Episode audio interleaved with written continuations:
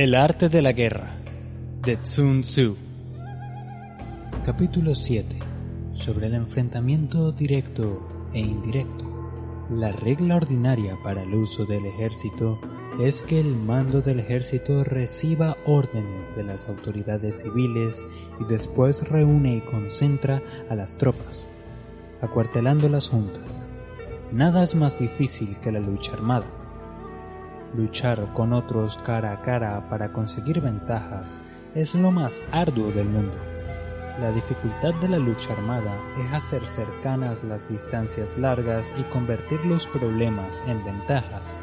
Mientras que das la apariencia de estar muy lejos, empiezas tu camino y llegas antes que el enemigo. Por lo tanto, haces que su ruta sea larga, atrayéndole con la esperanza de ganar cuando emprendes la marcha después que los otros y llegas antes que ellos, conoces la estrategia de hacer que las distancias sean cercanas. Sírvete de una unidad especial para engañar al enemigo atrayéndole a una falsa persecución, haciéndole creer que el grueso de tus fuerzas está muy lejos. Entonces, lanzas una fuerza de ataque sorpresa que llega antes aunque emprendió el camino después. Por consiguiente, la lucha armada puede ser provechosa y puede ser peligrosa. Para el experto es provechosa, para el inexperto es peligrosa. Movilizar a todo el ejército para el combate en aras de obtener alguna ventaja tomaría mucho tiempo, pero combatir por una ventaja con un ejército incompleto tendría como resultado una falta de recursos.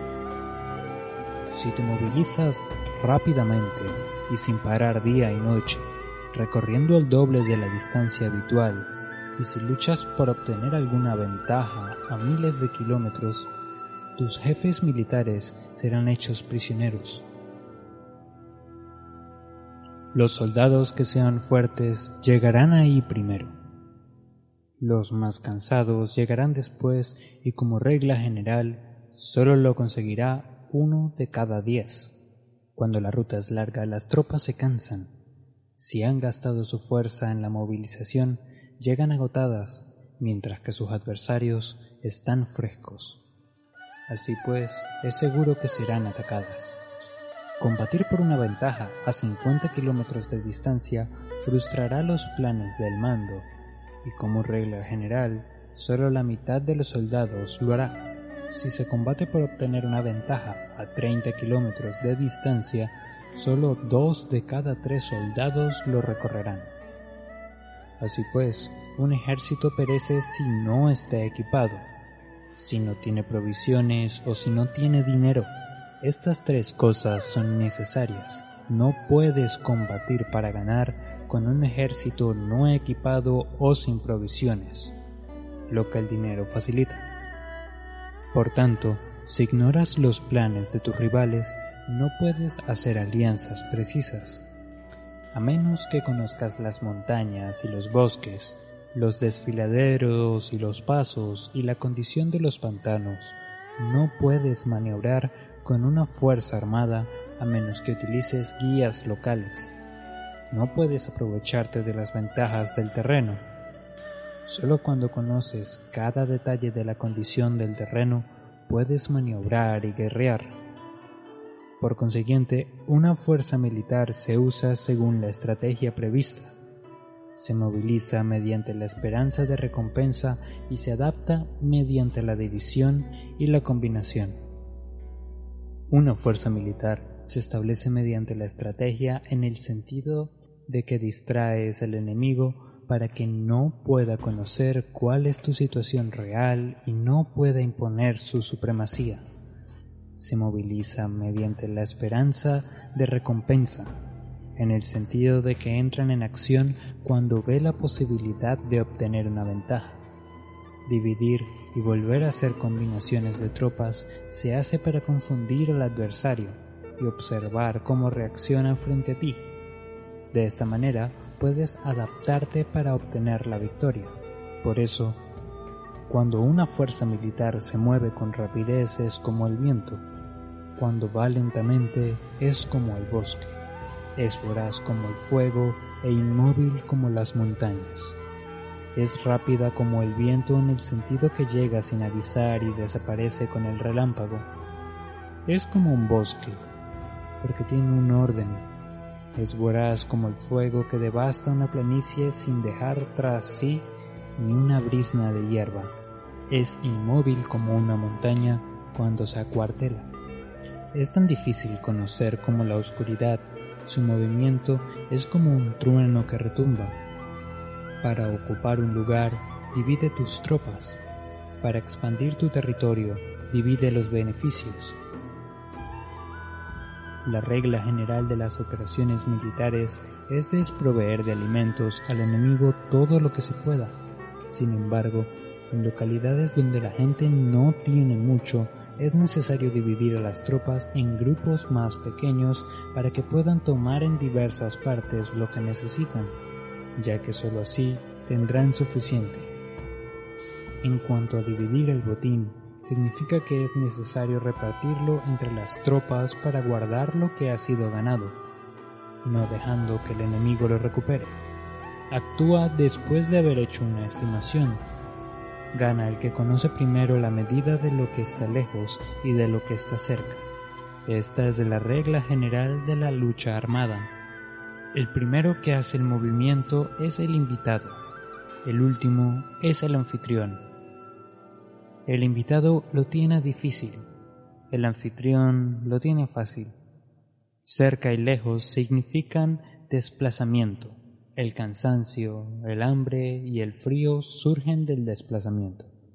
Un antiguo libro que trata de asuntos militares dice, las palabras no son escuchadas.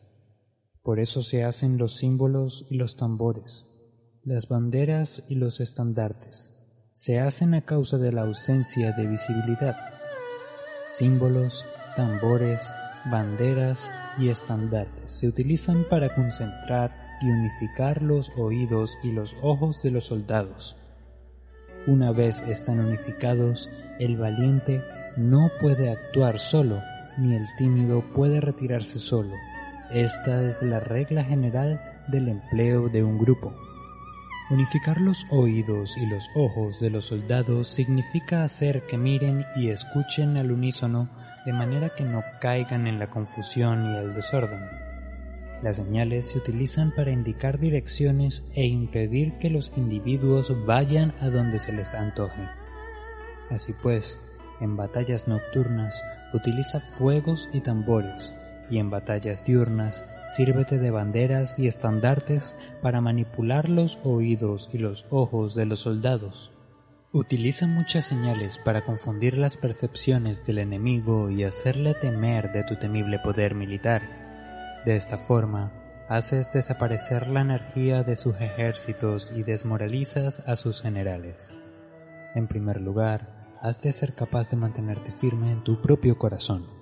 Solo entonces puedes desmoralizar a los generales enemigos.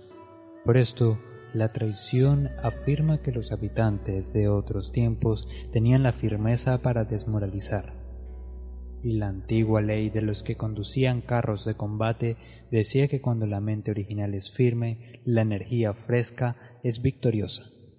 De este modo, la energía de la mañana está llena de un ardor, la del mediodía decae y la energía de la noche se retira. En consecuencia, los expertos en el manejo de las armas prefieren la energía entusiasta, atacan la decadente y la que se bate en retirada, son ellos los que dominan la energía. Cualquier débil en el mundo se dispone a combatir en un minuto si se siente animado, pero cuando se trata realmente de tomar las armas y de entrar en batalla, es poseído por la energía. Cuando esta energía se desvanece, se detendrá, estará asustado y se arrepentirá de haber comenzado la razón por la que esa clase de ejércitos miran por encima del hombro a enemigos fuertes, lo mismo que miran las doncellas vírgenes, es porque se están aprovechando de su agresividad, estimulada por cualquier causa. Utilizar el orden para enfrentarse al desorden utilizar la calma para enfrentarse con los que se agitan. Esto es dominar el corazón, a menos que tu corazón esté totalmente abierto y tu mente en orden. No puedes esperar a ser capaz de adaptarte a responder sin límites, a manejar los acontecimientos de manera infalible, a enfrentarte a dificultades graves e inesperadas sin turbarte, dirigiendo cada cosa sin confusión. Dominar la fuerza es esperar a los que vienen de lejos, guardar con toda comodidad a los que se han fatigado y con el estómago saciado a los que están hambrientos. Esto, esto es lo que se quiere decir cuando se habla de atraer a otros hacia donde estás, al tiempo que evita ser inducido a donde están ellos. Evitar la confrontación contra formaciones de combate bien ordenadas y no atacar grandes batallones constituye el dominio de la adaptación. Por tanto, la regla general de las operaciones militares no es enfrentarse a una gran montaña, ni oponerse al enemigo de espaldas a ésta. Esto significa que si los adversarios están en un terreno elevado, no debes atacarles cuesta arriba, y que cuando efectúan una carga cuesta abajo, no debes hacerles frente. No persigas a los enemigos cuando finjan una retirada, ni ataques tropas expertas. Si los adversarios huyen de repente antes de agotar su energía, seguramente hay emboscadas esperándote para atacar a tus tropas. En este caso, debes retener a tus oficiales para que no se lancen en la persecución. No consumas la comida de sus soldados. Si el enemigo abandona de repente sus provisiones, éstas han de ser probadas antes de ser comidas por si están envenenadas. No detengas a ningún ejército que esté en camino a su país. Bajo estas circunstancias, un adversario luchará hasta la muerte. Hay que dejarle una salida a un ejército rodeado. Muéstrales una manera de salvar la vida para que no estén dispuestos a luchar a muerte. Así podrás aprovecharte para atacarles. No presiones a un enemigo desesperado. Un animal agotado seguirá luchando, pues esa es la ley de la naturaleza. Estas son las leyes de las operaciones militares.